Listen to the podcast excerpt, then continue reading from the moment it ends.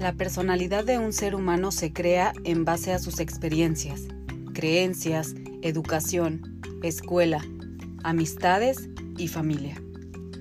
Las primeras personas que nos ayudan a crear estímulos, emociones, actitudes son nuestros padres.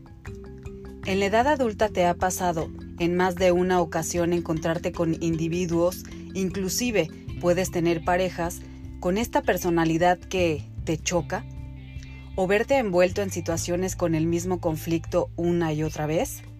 Pues bien, dicen que lo que te choca, te checa. Y es que la vida te pone en el camino este tipo de personas o situaciones para que sanes heridas que se crearon cuando eras niño, adolescente o incluso en edad adulta. Bueno, pues esto que nos resulta muy cansado y frustrante son nuevas oportunidades que te ofrece el universo para liberarte. Todo lo que te molesta de otros seres es solo una proyección de lo que no has resuelto de ti mismo.